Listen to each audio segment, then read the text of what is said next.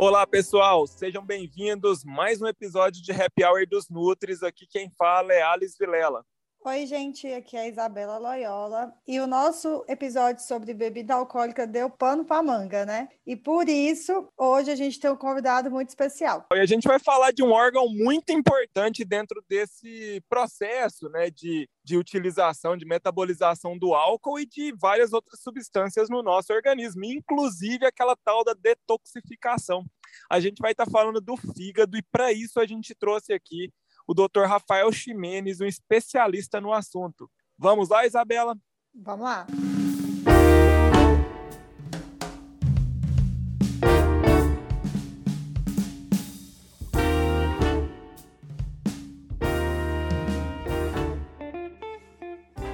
Olá, pessoal. Hoje o nosso convidado é o Dr. Rafael Ximenes, que tem um vasto currículo na área de gastroenterologia e hepatologia. Ele é graduado em medicina pela Universidade Federal de Goiás. Ele tem residência em clínica médica e gastroenterologia clínica pelo HC da Faculdade de Medicina da USP, pós-doutor e doutor também pela Faculdade de Medicina da USP. Olá, Isabela.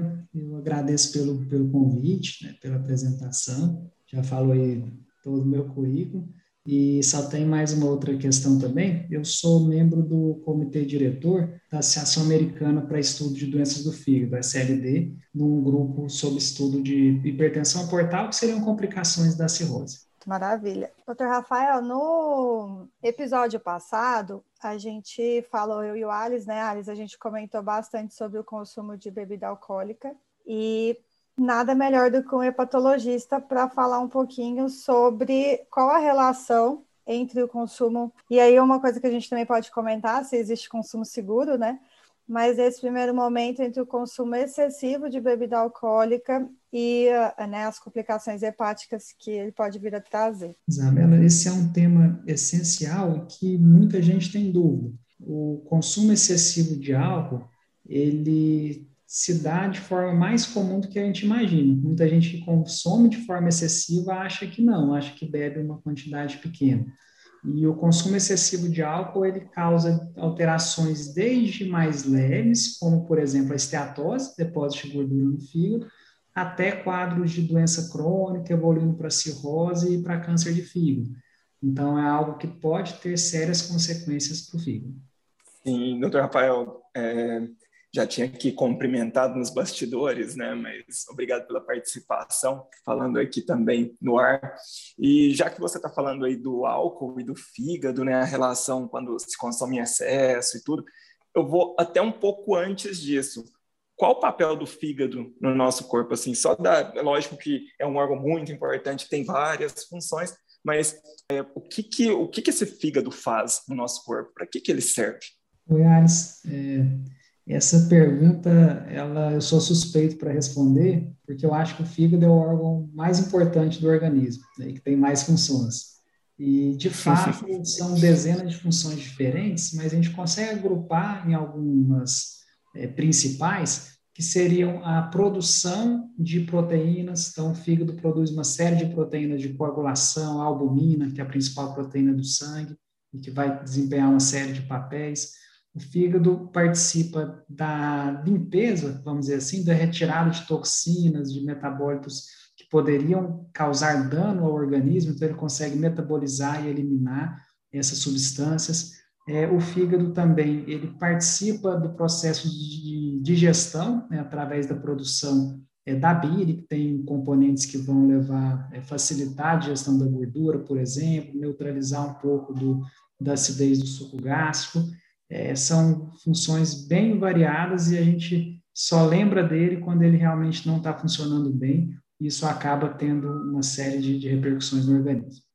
Justamente, eu perguntei, aproveitando aqui o momento, porque você falou da esteatose, eu tenho vários clientes que aparecem aqui no consultório e falam assim, não, mas é uma esteatose bem leve, tipo, não preocupa com isso, faz meu cardápio aí, mas não preocupa com isso não, que isso não é problema, é bem leve tudo. Mas como você está mencionando, né, é, realmente traz uma série de alterações, já que a importância do fígado é muito grande para o metabolismo. E depois de um consumo de álcool, um abuso desses, em quanto tempo se recuperam esses hepatócitos? Tem essa medida? Alex, você mencionou uma coisa importante, é a questão da esteatose. Às vezes o, o, paciente ele tem essa ideia, ah, mas é leve, ou é moderado, ou é grave, baseado no ultrassom, e às vezes é, ele pode estar num quadro grave mesmo com a esteatose leve. Né? O grau do ultrassom não tem tanto a ver com a gravidade da doença. Então, esse alerta que você faz para eles, que a gente faz também, ele é, ele é importante para conscientizar desse risco. É, sobre a recuperação Legal. do fígado, né, depois que a pessoa ingere bebida alcoólica em grande quantidade, é, se for uma coisa, vamos dizer assim, eventual, esporádica, a pessoa que não bebe, e de repente no fim de semana ela bebeu em excesso, isso vai ter uma, uma consequência imediata, principalmente de depósito de triglicérides, né, que leva à esteatose, mas depois de alguns dias, dois, três dias, quatro dias, para a gente isso já, já passou. Agora é diferente das pessoas que bebem de forma constante ao longo do tempo, quando a gente vai ter inflamação crônica do fígado, que pode perdurar por meses, anos, e nos casos mais avançados, quando a gente tem uma pior aguda, que a pessoa fica amarela, que a gente chama de hepatite alcoólica, mesmo ela parando de beber, o fígado pode já não conseguir recuperar mais, assim como também na cirrose, às vezes mesmo depois que a gente tira a bebida, o fígado não recupera completamente. Legal, legal demais saber disso. Então, assim, por mais que também demore dois, três dias para essa recuperação, lógico, o doutor não está fazendo a recomendação de que você consuma bebida em excesso de dois em três dias, tá, pessoal? Isabela? É, e assim, aproveitando o gancho, né, porque eu gostei muito do que você falou sobre a maioria das pessoas podem, às vezes, exceder o consumo de bebida alcoólica e não tem essa consciência. E para mim isso é tão claro, né? Às vezes até pessoas que a gente convive, familiares, amigos, e por ter esse olhar da saúde, a gente pode ser que fique o, o, o chato da turma, né? Mas aproveitando o, o gancho, existe um consumo que pode ser considerado seguro, e qual é esse consumo que não seria considerado seguro, mas que você vê que é muito recorrente? Por exemplo, aquela pessoa que bebe em grande quantidade duas vezes no final de semana, sexta e sábado, né? Isso já pode gerar um prejuízo é, a muito a longo prazo, ou já tem que se preocupar, sabe? Querendo trazer um pouquinho assim para a maioria das pessoas. Isso. É, isso é importante a gente alertar, porque realmente o álcool é muito aceito socialmente, então às vezes passa a impressão de que é algo não nocivo, principalmente quando a gente fala da cerveja.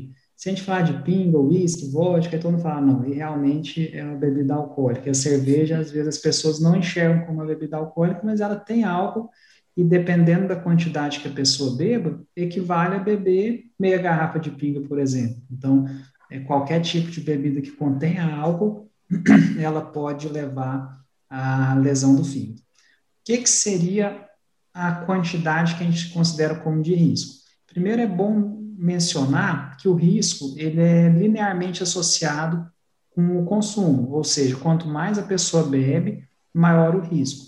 É claro que tem outros fatores que influenciam que não só a bebida. Então, desde fatores genéticos, outras doenças que a pessoa pode ter, se ela faz exercício ou não, se ela se alimenta bem ou não mas a gente tem algumas regras gerais que nos ajudam a dar um norte.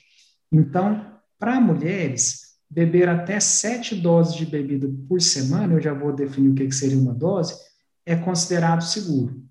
Para homens, menos de 14 doses, na maioria dos casos, é considerado seguro, desde que não sejam mais do que quatro doses para homens ou três para mulheres na mesma ocasião.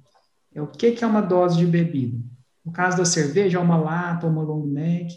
No caso do vinho, em torno de 125 ml de vinho, que é uma taça, então uma garrafa seriam seis taças, por exemplo.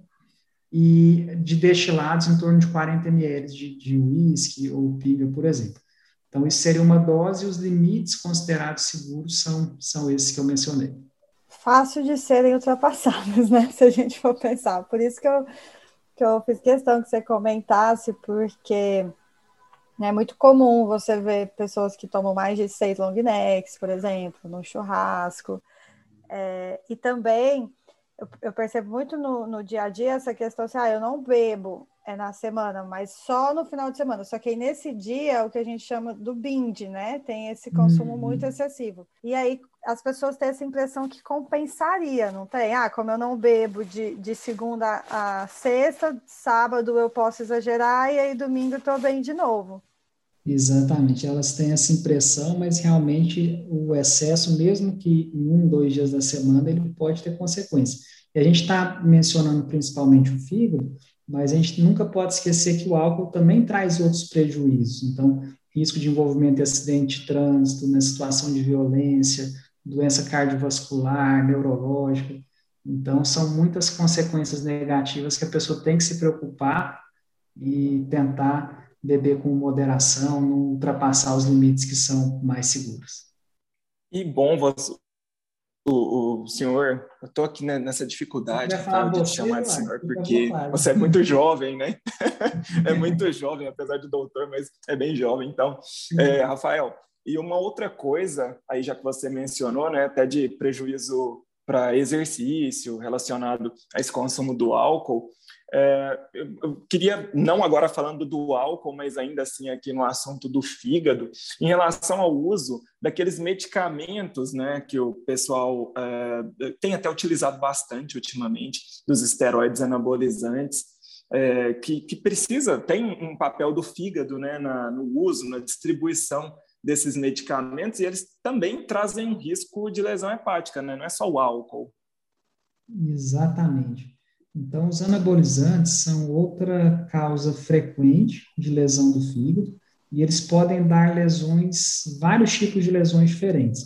Então, quem faz uso de anabolizante corre o risco, por exemplo, de fazer um quadro que a gente chama de colestase, uma dificuldade de fluxo da bile, quando a pessoa começa então a ficar amarela, com muita coceira, é um quadro que dá muito mal-estar e que tem geralmente uma duração prolongada. A pessoa pode ficar meses assim, mesmo parando o anabolizante.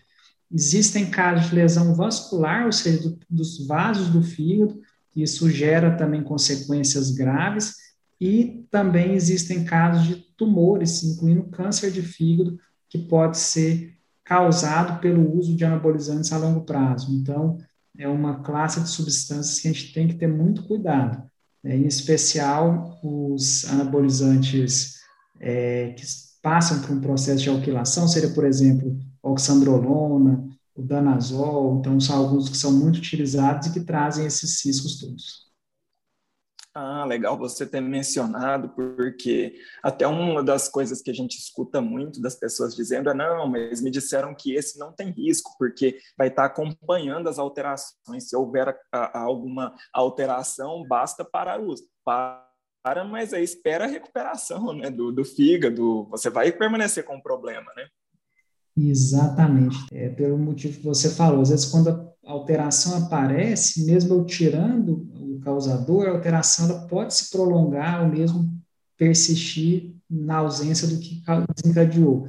Então, realmente é algo que a gente tem que repensar, que nem sempre estar monitorizando significa segurança. Entendo. E uma coisa que o pessoal tem, tem dito também, que essa, de fato, eu estou curioso até para saber, é em relação a, a um risco. É, dizem o seguinte, né, que o consumo do álcool poderia ali inibir um sistema do fígado é, que controla essa, essa quantidade de estrogênio e testosterona circulante. Tem alguma relação disso mesmo? Essa questão de estar usando anabolizante, o consumo do álcool, poder inclusive prejudicar os efeitos esperados desse anabolizante? Olha, Alice, é, até onde eu sei, não. Não veria um uhum. efeito, assim, do álcool é, atrapalhar o efeito em si do, do anabolizante. Agora, nas fases avançadas da, das doenças do fígado, em especial na cirrose, a gente começa a ter alterações hormonais que favorecem perda de massa muscular, é, a gente tem um aumento de efeito de estrógeno, então o homem começa a ter, às vezes, aumento de mamas, né, ginecomastia, atrofia de testículo. Então, a cirrose, em especial, ela tem muito efeito hormonal no organismo, de certa forma, vão ao contrário daquilo que quem usa anabolizante gostaria de, de ter. Mas não vejo uma associação direta entre o uso de álcool e essas alterações hormonais, não. É, entendo, e até assim, pelo que eu tinha lido sobre, o, sobre essa, essa questão, chegava justamente nessa conclusão. Parece que o pessoal extrapola um pouco o que acontece na cirrose para essa questão de uso comedido de álcool, mas realmente, né, como está dizendo aí, não parece ser a questão, né? Isso. Agora, uma coisa que você falou e eu fiquei pensando. É, tem muito essa questão em consultório de que porque eu estou acompanhando é seguro o uso de esteroides anabolizantes, então até que ponto, né? É, e outro ponto também é que as pessoas acham que a cirrose é de outro planeta. Nossa, mas assim, cirrose é aquele cara que bebe, que bebe pinga na rua, assim, o, o, o transtorno do alcoolismo clássico, né, e, e, muito bem descrito. E você percebe, né, até para um alerta para quem está escutando a gente, essa cirrose ela pode começar a se desenvolver sem ser esse, esse quadro caricato do, do, do alcoólatra? Sim, pode sim, Isabela. Isso é uma grande preocupação que a gente tem porque apesar de que a gente teve alguns avanços no tratamento de outras doenças do fígado né, nas últimas décadas, é, o álcool continua sendo um grande problema e muitas das pessoas que desenvolvem cirrose por bebida alcoólica não encaixariam nesse é, perfil que as pessoas imaginam. Então, às vezes, a pessoa bebe numa quantidade que é socialmente aceita e isso gera né, o aparecimento de cirrose.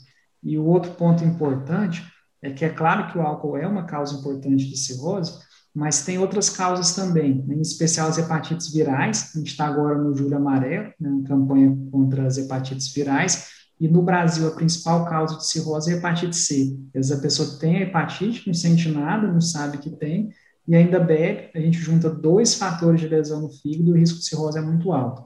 E tem a questão também da doença hepática gordurosa associada à disfunção metabólica, que seria o quadro de esteatose causado por outros fatores, como obesidade, sedentarismo, diabetes, e que também pode levar a cirrose mesmo que a pessoa não beba. E se ela bebe, pior ainda, o risco é maior. É, a gente até estava pensando em comentar justamente sobre isso, que a esteatose ela não necessariamente é pelo álcool, mas também tem uma relação com esse estilo de vida e com essa obesidade né, central, que a gente chama, que é aquela, às vezes, aquela barriga de chope, que não necessariamente é do chope, né? é, há um aumento do triglicerídeos, que a pessoa vem carregando aquele triglicerídeos aumentado por anos e não dá muita moral, por exemplo. É, isso é algo que chega muito para a gente em consultório, porque a nutrição tem um papel muito importante nisso, né? Exatamente. Às vezes a gente fala, né, o paciente procura patologista, a gente identifica a esteatose, é, identifica que é, são por causas metabólicas e que o paciente não está numa fase avançada.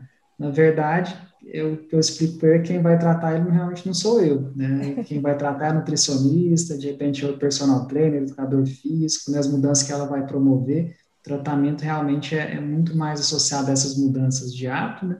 Do que algum remédio, alguma outra coisa que a gente pudesse oferecer.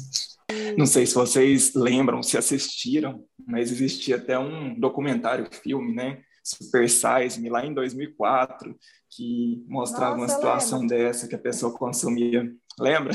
Consumia fast foods até desenvolver durante o documentário uma esteatose não hepática, né? Sim, eu lembro. Então, assim, é, extrapolando muito, lógico, da realidade. Outra questão que me veio à cabeça é em relação a até a detoxificação, né, Alice? A gente teve uma época que na nutrição falava-se muito de como detoxificar, e nada melhor do que aproveitar que você está aqui para contar que um dos, o órgão que mais faz esse papel é o fígado, né? Exatamente, que é muito difícil a gente ajudá-lo nisso, né? Realmente esse é um papel que ele desempenha muito bem e o que a gente não pode é agredir o fígado a ponto dele piorar seu funcionamento e perder essa capacidade. Mas muito do que é falado sobre detoxificação do fígado ou limpeza hepática, é um termo que está sendo muito utilizado em várias formas de jejum, dieta e até todo mundo já deve ter ouvido falar daquela eliminação de pedras que saem nas fezes. Então, tudo isso é muito comentado e, infelizmente, não, não corresponde ao que a gente vê, né? Realmente não tem nada que a gente faça que vai desintoxicar o fígado. E até já que a gente, eu comentei a questão da limpeza, hoje já está claro que o que sai ali nas fezes é produto do que a pessoa ingeriu né, com substância que o trato gastrointestinal produziu, que sofrem reações e formam aquelas pedrinhas. Aquilo não vem do fígado, não limpa o fígado, não ajuda em nenhuma doença do fígado essa ideia de limpeza do fígado é uma coisa assim que se alastrou, né? Muito, nossa, muito forte. Eu acho que todo mundo já ouviu isso, está fazendo alguma coisa para ajudar o fígado a funcionar. Eu fico, gente, se, é, se você tiver um estilo de vida bom, ele está funcionando direitinho. Agora, se você tiver um estilo de vida ruim, pode ser que ele não esteja funcionando tão bem. Quem dera tomar um suco que mistura verdura com fruta resolvesse todos os problemas, né? Ia estar muito mais fácil a coisa. Hum, com certeza. Bom, em relação a esse funcionamento do fígado, uma coisa que me preocupa muito, doutor, é que os meus clientes, é, tenho muitos clientes que são praticantes de exercício físico, né? Então, praticam até em um nível aumentado, competitivo, e lógico, isso gera uma série de lesões, ou pelo menos, como a gente sempre diz, né? Atleta sempre tem alguma dor, então sempre está com alguma dor muscular ou articular, alguma coisa do tipo. E a gente vê um uso muito grande de anti-inflamatórios. Lógico que não só nessas pessoas, mas nessas pessoas em especial, um, um uso muito alto de anti-inflamatório constante. É, isso traz um risco hepático também, não traz? Exatamente, Ares. Então, os anti-inflamatórios são uma classe de, de remédios que, para dor, realmente eles são muito bons, ainda mais para esse tipo de dor de quem pratica atividade física, então eles são efetivos, a gente entende o motivo pelo qual as pessoas usam, mas é uma classe de remédio associada a muitos efeitos colaterais. Em relação ao fígado, é uma das principais classes de remédio que causa lesão de forma aguda, ou seja, a pessoa tem um fígado normal, toma o anti-inflamatório, não necessariamente por um período longo, pode ser um período de dias, por exemplo, e esse anti-inflamatório desencadeia uma lesão grave no fígado. É, na maior parte das vezes autolimitada, ou seja, a pessoa para de tomar e melhora, mas tem casos de evolução grave, são raros, mas pode acontecer, inclusive, da pessoa precisar de um transplante de fígado por uma lesão causada por um remédio, e existem alguns casos em que a doença cronifica, ou seja, ela não se resolve mesmo depois que você tira o remédio. O paciente passa a ter uma doença crônica do fígado, quem desencadeou foi um anti-inflamatório. A gente vê isso com diclofenaco, por exemplo. E esses casos, muitas vezes, eles têm um fundo, né, uma característica de autoimunidade, ou seja, o anti-inflamatório desencadeou uma reação do sistema de defesa contra o fígado e isso persiste mesmo depois que a pessoa para de tomar. É isso para não mencionar risco de úlcera, sangramento digestivo, lesão renal, alergia. Então, a gente recomenda que as pessoas tenham muita cautela com os anti-inflamatórios. Legal, Belosta. Acho que tira a dúvida e deixa claro aí para o pessoal que tem que ter cuidado mesmo. É bom ter orientação médica né, quando faz uso de qualquer tipo de medicamento. Exatamente. É porque é uma, assim, é uma classe, falando de uma família que não é de médicos, é vista como tranquila. Ah, toma um anti-inflamatório, né? O antibiótico, as pessoas às vezes já carregam um medo maior. Então, é, entra junto de tudo que a gente está falando, né? Às vezes é, a gente acha que o excesso de anti-inflamatório é só aquela pessoa que vai tomar diversas cápsulas como se fosse uma intoxicação. E não é, esse uso crônico sem acompanhamento, ele também pode gerar esse prejuízo e às vezes a pessoa vai ver só daqui muitos anos. Sim, e alguns tipos de lesão no fígado, que são até a maioria, elas não são dependentes da dose. Então, se a pessoa está tomando a dose correta, pelo tempo correto, e por motivos que a gente não consegue identificar previamente, mas sabe que pode envolver é, predisposição genética, participação de vírus, outras situações é, que fogem do nosso controle, e ela desenvolve uma lesão no fígado grave, mesmo não tendo usado, vamos dizer assim, em excesso. Então, realmente, a gente tem que ter muita cautela né, na indicação do uso e mais ainda na, na automedicação quando a gente fala de, de anti-inflamatório. E algo que me ocorreu muito foi o consumo alcoólico entre mulheres, porque assim, vou até fazer um comentário, né? Na, na minha família, minhas avós não bebem, é, sempre foi um hábito masculino, a mulher que bebe é feio, né? Tem todo essa história cultural de antigamente, um machismo de, que, que vinha, é, e que hoje se quebrou, então as mulheres elas têm liberdade de, de beber, de fazer uso de bebida alcoólica, de sair, de ir para festas, etc. Só que isso, por outro lado, tem aumentado de uma forma que, que aí já entra naquilo que a gente falou no começo, né? Exatamente. Então, hoje, a gente percebe um aumento grande do consumo excessivo de bebidas alcoólicas entre mulheres. É, tem até uma pesquisa de um grupo que chama CISA, que eles analisaram na última década um aumento em torno de 25% do consumo excessivo de álcool entre mulheres. E a provável explicação passa por tudo isso que você mencionou.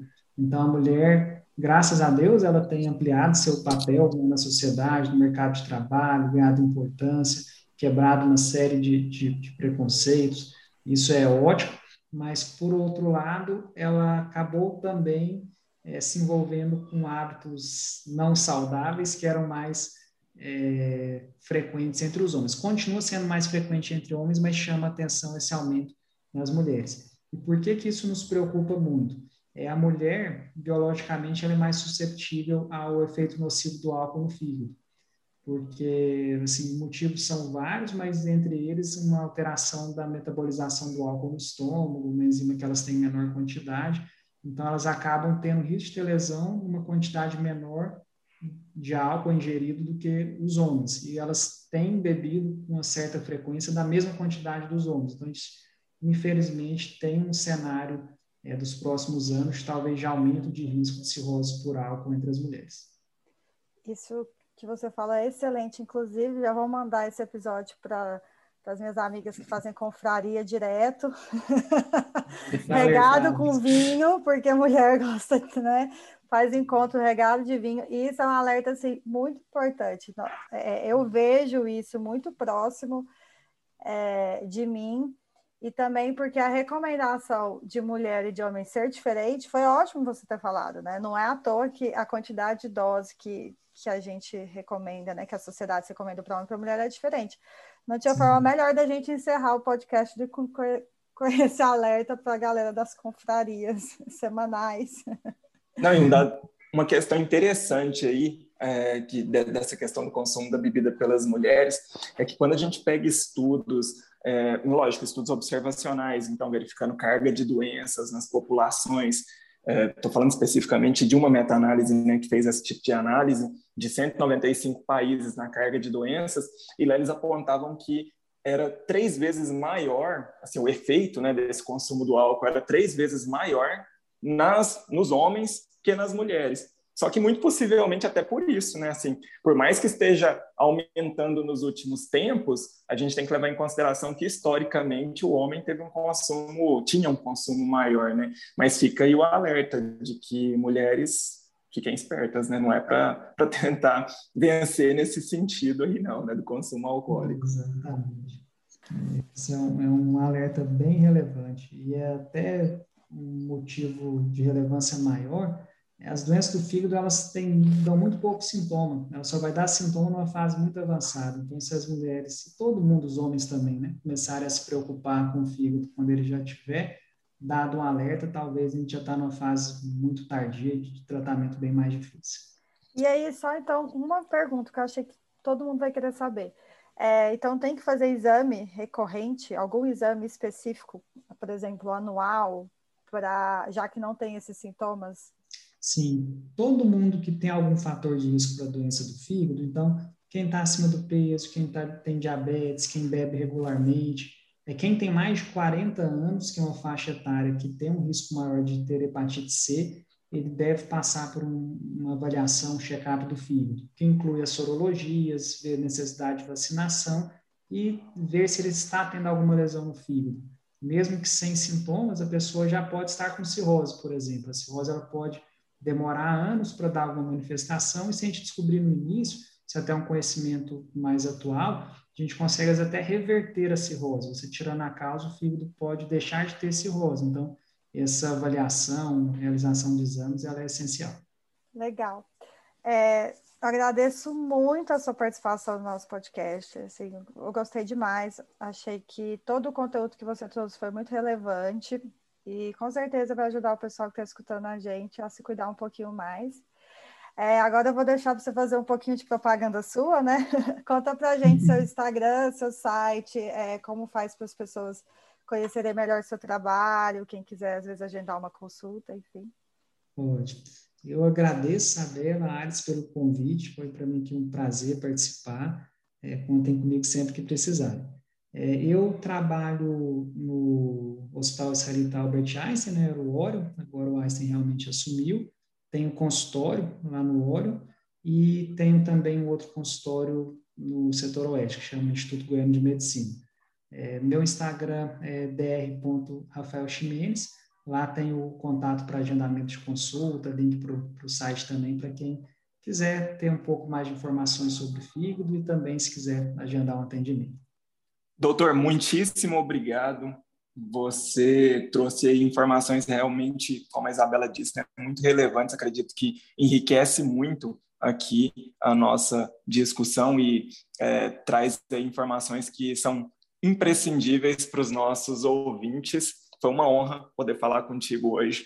Muitíssimo obrigado. E, bom, você falou aí que continua aberto para a gente. Quem sabe em outros momentos a gente não se fala novamente por aqui ou por outras, outros meios, né? Mas, muitíssimo obrigado. Eu que agradeço, Luiz.